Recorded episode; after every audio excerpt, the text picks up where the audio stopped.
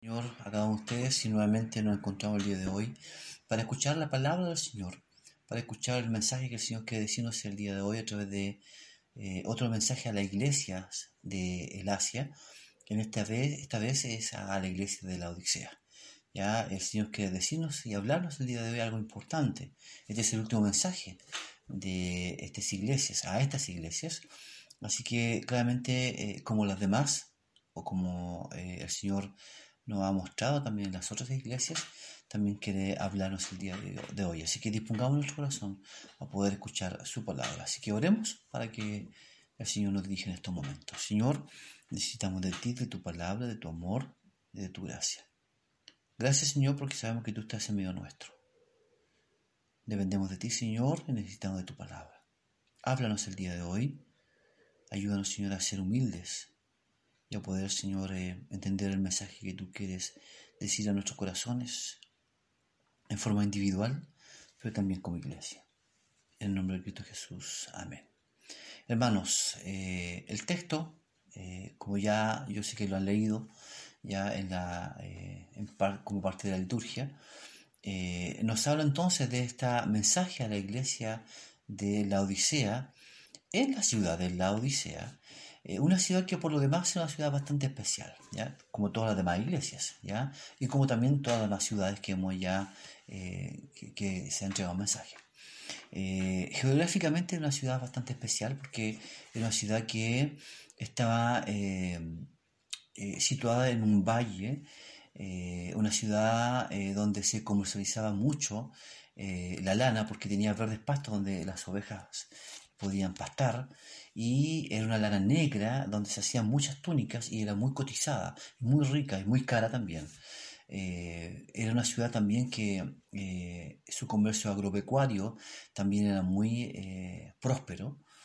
Era una ciudad que tenía mucho comercio bancario, una ciudad materialmente rica. interesante la ubicación que tenía la, la Odisea porque eh, en, convergían eh, dos caminos, dos carreteras importantes eh, que servían de comercio ya, donde mucha gente viajaba y llegaba a las ciudades y comercializaba. una de esas carreteras era que llegaba hasta la ciudad, hasta la ciudad de Éfeso, ya en la costa, y por el otro lado a la ciudad de Pérgamo, que también era un puerto y, desde Pérgamo a la Odisea eh, habían tres ciudades más, entre medios, que era la de Tiatira, Sardis, Filadelfia y la Odisea. Cinco ciudades de las siete estaban en línea, ¿ya? más la de Éfeso, que estaba ahí en la costa también. Así que era un, lugar donde eh, eh, mucha gente caminaba y viajaba comercializando sus cosas. Así que eh, la ciudad de la Odisea era rica, eh, precisamente también por eso. ¿ya? Eh, por otro lado, también era una ciudad muy conocida por la medicina. Tenía muchas escuelas o universidades, si lo podemos llamar así, de la medicina muchos eh, medicamentos se comercializaban y dos de ellos eran los más importantes. Uno de ellos era un ungüento eh, muy especial de nardo para los oídos y otro era el colirio, que también era para los ojos, que se hacía con unos polvitos de Frigia, de la provincia de Frigia, y eh, se mezclaba con aceite servía para los ojos, para la inflamación, para el dolor, para ciertos tipos de ceguera también. Así que em, se hacía esa medicina. Por otro lado también, eh, algo que puede ser mejor negativo, que no tenían su propio abastecimiento de agua. Lamentablemente era una ciudad que estaba en un lugar muy complicado y tenían que ir muy lejos ya eh, a buscar aguas, a manantiales que lamentablemente estaban contaminados con ciertos minerales que hacían que el agua no sea muy rica para beber. Más aún ellos hacían eh, acueductos para que el agua sea transportada de esa ciudad muy largos los acueductos ¿ya? y eh, cuando el agua llegaba a la ciudad de la Odisea llegaba tibia por el sol eh, eh, una de las cosas que llama, llama mucho la atención cierto de, ese contexto es que tenían dos ciudades alrededor donde tenían algo que ellos necesitaban, que era efectivamente agua. Pero por un lado, por ejemplo, tenían Iriápolis, una ciudad donde eh, era muy conocida por sus manantiales calientes, donde servía como medicina también al cuerpo. Todos sabemos que cuando vamos, por ejemplo, no sé, a las termas, ¿cierto? A las fosas, a las aguas termales, eh, esas aguas son medicinales. Eh, el barro también es medicinal, en ese contexto también donde hay aguas calientes. Entonces, tenían eso, ya que no tenía, la verdad, cosa, eh, la ciudad de la Odisea. Y por otro lado tenía la ciudad de Colosas, que era una ciudad que tenía aguas frescas, que venían de las montañas y que también servían para aspectos medicinales, pero también era un agua rica de beber, agua fresca, en especial cuando hacía mucha calor. Eh, dos contrastes, y dos aguas que eran buenas, frías, por un lado colosas, y calientes, por otro lado por Iriápolis. Pero ellos están al medio y tenían aguas tibias eh, y malas más encima. Así que en ese contexto entonces es donde eh, claramente Jesús habla a la iglesia y les muestra y contextualiza ya el mensaje con la geografía para darles la verdad las cosas, hermanos queridos, muy duro a la iglesia de la Odisea. No hay ningún mensaje de elogio a la iglesia de la Odisea. Es más, lo que hay acá es eh, claramente tres cosas. Es advertencia, hay una exhortación y hay promesa.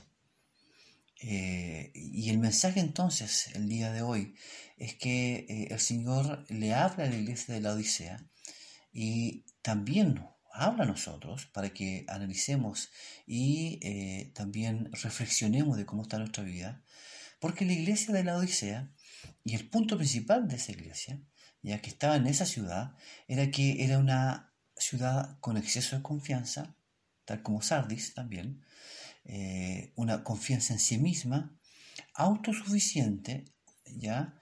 y que estaba ciega porque eh, no se daba cuenta de la condición que estaba. Y la condición en la cual estaba, como resumiendo digamos, un poquitito, digamos, todo, porque después vamos a desglosar, era que era una, ciudad pobre, ciega y desnuda. Más encima era una iglesia que no era feliz y que no dependía de su Señor. Este, este es lo fuerte a la iglesia de la Odisea y, y que creo que también puede ser para nosotros. Y ahí es donde está nuestro análisis personal y como iglesia también. Entonces lo primero que vamos a ver acá eh, es que el Señor invita a que reconozcamos en que eh, las riquezas no están en esta tierra. Las riquezas, hermanos, no están en esta tierra. Eh, claramente en los versículos 14 al 17 nos habla al respecto, partiendo, haciendo una introducción al texto y dice el ángel a la iglesia, aquí habla el amén, el testigo fiel y verdadero eh, el amén tiene esa connotación eh, de algo veraz, algo verdadero. Eh, tiene un significado de aquello que es válido. Y refuerza más aún el hecho del testigo fiel y veraz. Interesante porque lo hace en un contrastando la infidelidad de la Odisea con respecto a su corazón hacia el Señor. y le refuerza más aún como aquel que es soberano de la creación. El texto ahí nos dice al respecto. Entonces, habla a la iglesia de la Odisea y eh, les muestra que este es el que está hablando, que es contrariamente a ustedes, ya claramente es contrario a ustedes y a su pensamiento. Eh, y les dice entonces, del versículo 15, eh, les dice, miren, ustedes lamentablemente no son fríos ni calientes, son tibios. Y ahí nos puede venir a nuestra mente entonces lo que hablábamos en un principio, Iriápolis y Colosas, ¿ya? aguas frescas, ricas, aguas calientes, medicinales, ¿ya? sanadoras en algunos contextos. Pero ellos estaban al medio, pero también estaban al medio no solamente geográficamente, estaban al medio espiritualmente. Lamentablemente la iglesia de la Odisea era una iglesia infiel. Una iglesia que su corazón no estaba 100% con el Señor. En términos medios, vivía la iglesia de la Odisea. ¿Ya? Eh, Jesús entonces claramente eh, hace esta contextualización para decirles de que ojalá fueran, sean fríos o calientes. Y eso quiere decir que tampoco lo frío y lo caliente son malos o son buenos también. Eh, deben del contexto. La Biblia puede buscar muchos ejemplos quizás de cosas calientes que son buenas, ¿ya? Eh, como también pueden ser malas, eh, o como también cosas frías que pueden ser buenas, como también pueden ser malas. ¿ya? no siempre es indicio entonces de algo positivo o negativo lo frío o lo caliente.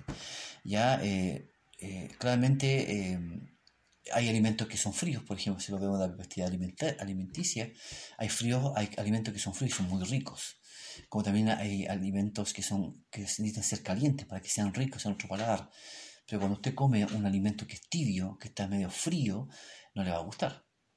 Sencillamente, o esperar que se enfríe, porque a lo mejor lo prefiere más frío, o sencillamente lo va a calentar para que sea rico el paladar.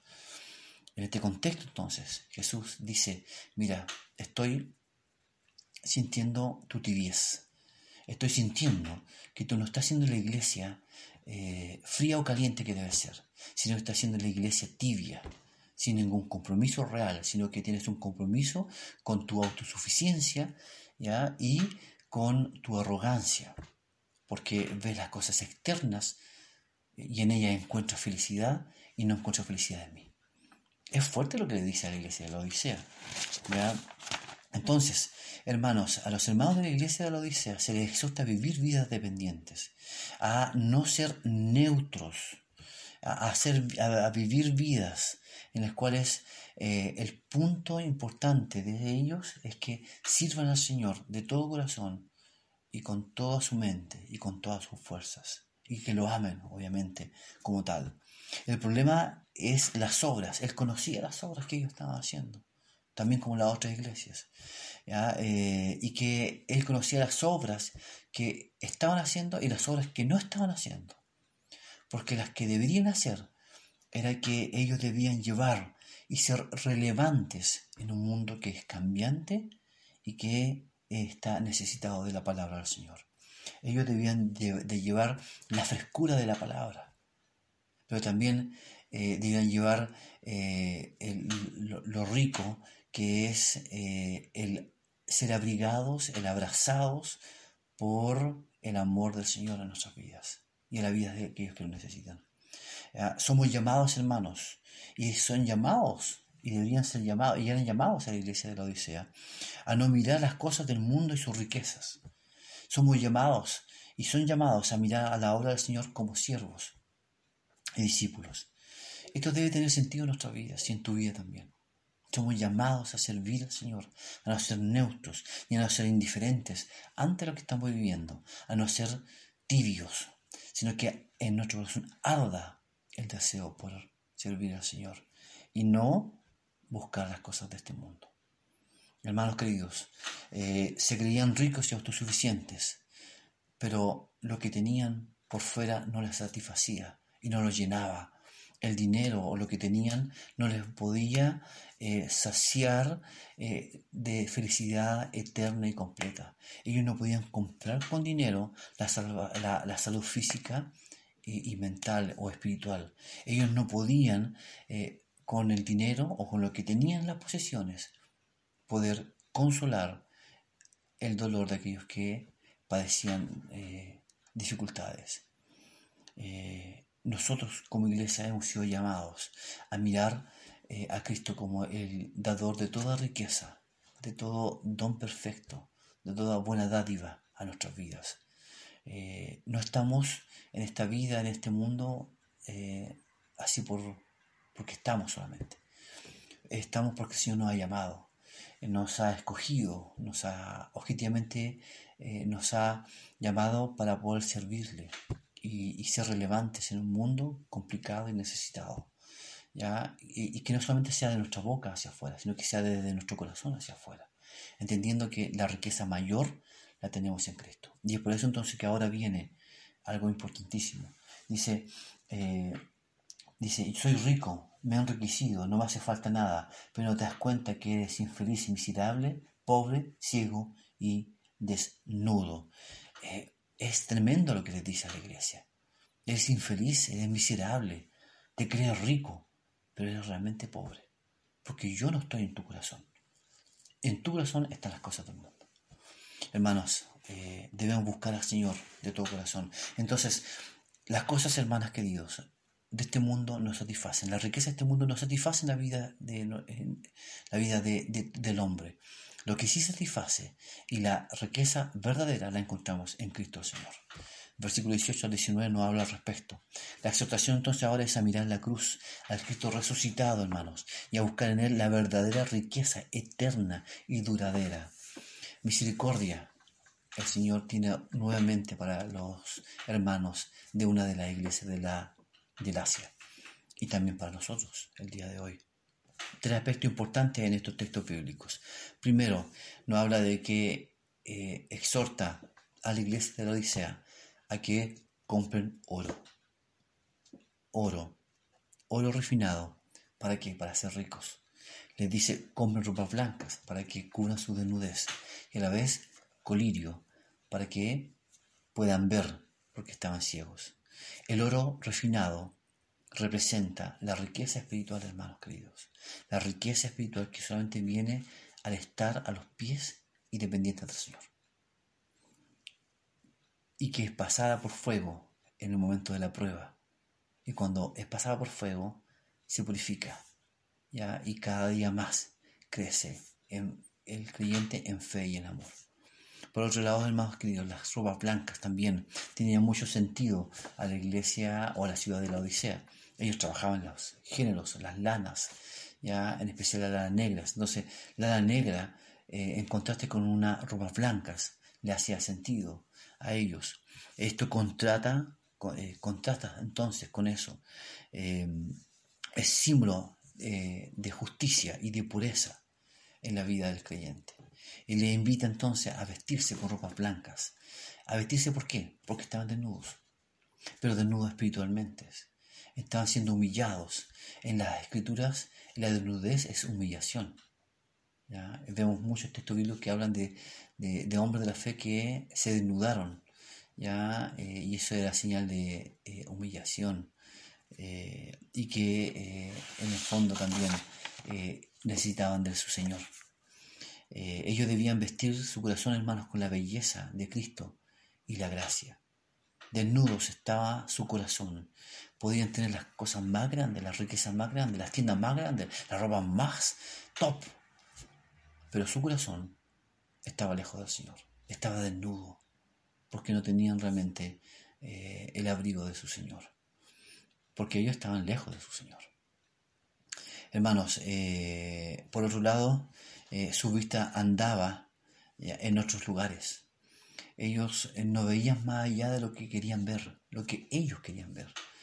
Eh, y eso era lo que les rodeaba, una ciudad próspera.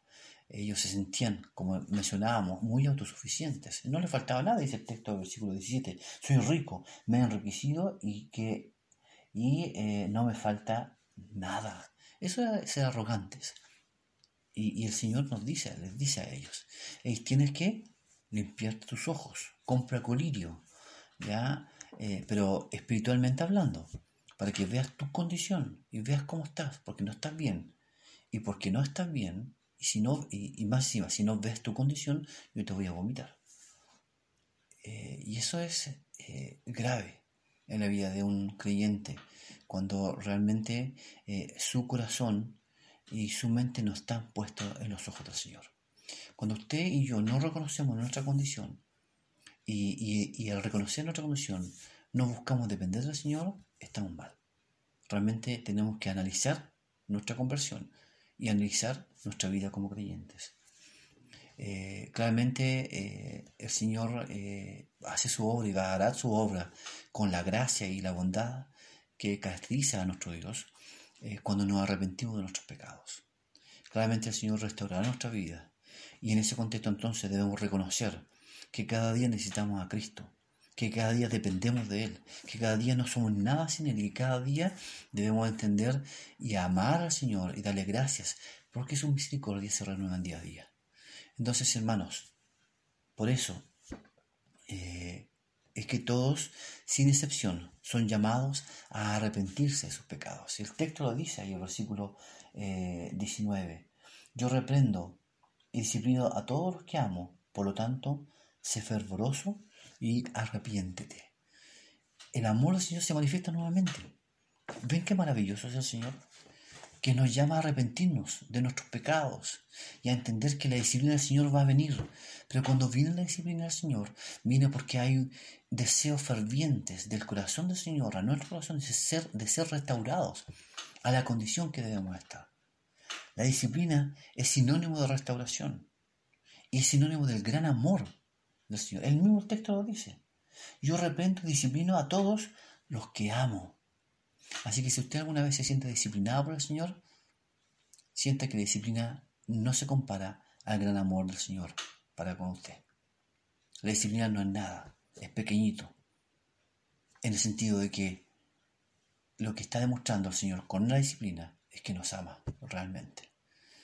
Más aún, porque somos su principal tesoro. El texto ahí en el Proverbios 3, 11 y 12 nos refuerza esta parte de la disciplina y dice así, Proverbios 3, 11 y 12. Dice, Hijo mío, no, no desprecies la disciplina del Señor, ni te ofendas por sus reprensiones, porque el Señor disciplina a los que ama, como corrige un padre a su hijo querido. Qué maravilloso eso. Qué maravilloso entender que tenemos un Padre que nos disciplina, pero porque nos ama. Usted y yo, los que somos papás, disciplinamos a nuestros hijos. Y no porque los odiemos, no porque no los queramos ver, todo lo contrario, porque queremos que ellos eh, anden por el camino eh, que es correcto. Y eso es amor de nosotros hacia ellos. Eh, y esto es lo mismo, aunque no se compara nuestro amor con el Padre, con el amor del Padre Celestial. Pero el ejemplo está claramente, ya la figura está clara. Él, como nuestro Padre, quiere lo mejor para nosotros. Eh, entonces, hermanos, eh, después de ser reprendidos, después de ser exhortados, ahora vienen las promesas del Señor. ¿ya? Y eso quiere decir que, o nos quiere enseñar también que las riquezas o que la riqueza última es con Cristo en la gloria por siempre. Versículos 20 al 22 nos habla al respecto. Y nos dice que todo lo anterior, hermanos queridos, todo lo dicho anteriormente, aunque sea, aunque sea para arrependernos, para, eh, para corregirnos, para disciplinarnos, para ponernos en tierra firme, para decirnos, tú estás aquí, estás mal, todo lo anterior dicho a la iglesia de la Odisea y a nuestra vida y a tu vida, es porque el Señor te ama es porque el Señor quiere algo maravilloso en tu vida, pero quieres que entiendas, primeramente, que tu Señor es, debe ser el único en tu vida, que debe ser el que eh, puede satisfacer y satisface todas tus necesidades espirituales por sobre todas las cosas. Y Él claramente añade todo lo demás. Acá, hermanos queridos, él muestra y manifiesta su amor nuevamente hacia su pueblo como las otras iglesias, con muchas de las otras iglesias. ¿ya? Eh, y no solo reprende, sino que también exhorta y también da promesas. Y está, dice, a la puerta, dice el versículo 20, mira, estoy a la puerta y llamo. Si alguno oye mi voz y abre la puerta, entraré y cenaré con él y él conmigo.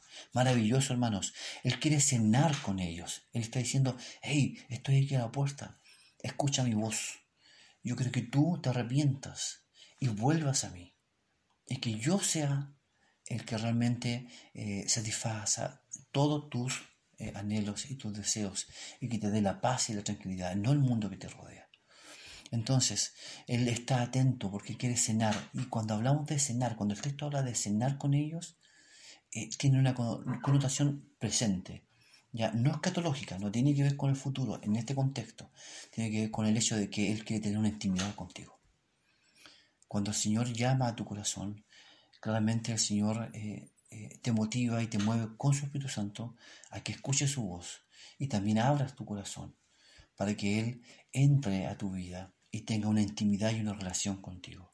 Un banquete espiritual con aquellos que responden a su llamado a volverse a Dios y a escuchar la voz de Dios.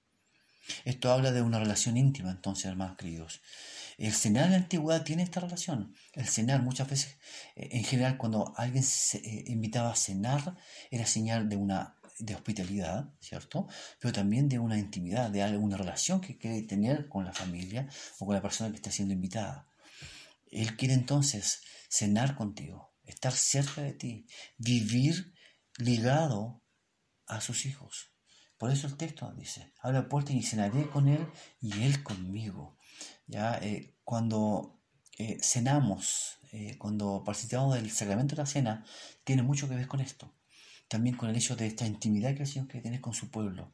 Al poder mostrar y relacionar también los símbolos en la cena con respecto al gran amor con el Señor y al grado de comunión que quiere tener con nosotros. El hecho de mostrarnos representativamente, simbólicamente, lo que Cristo hizo en la cruz por usted por mí, nos habla de su amor y de la relación, la relación que Él quiere tener con nosotros. Hay comunión en la cena, hay comunión en la Santa Cena, hay comunión entre nosotros como pueblo, pero también hay comunión con el Padre, con el Hijo y con el Espíritu Santo. Hermanos, eh, el Señor nos invita y nos dice a los cristianos, le dice a los cristianos de la Odisea, que con su autosuficiencia le han dejado fuera de sus vidas.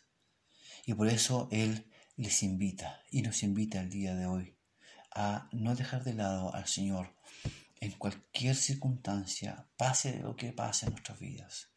A, siempre, mirar al Señor, eh, aunque estemos sufriendo, aunque estemos humillados, eh, humanamente hablando, ya, por el mundo, por nuestra creencia, por lo que creemos, por lo que pensamos, a no sentirnos eh, lejos del Señor, sino que sintámonos cerca del Señor y que nos acerquemos a Él siempre. ¿ya? Eh, él está llamando a nuestro corazón a volvernos en esperanza y en fe. No es una promesa escatológica como le mencionaba, es presente. Hoy, hoy, Él quiere cenar contigo. Hoy quiere tener relación contigo. Así como le pedía y le exhortaba en esta promesa a los hermanos de la Odisea.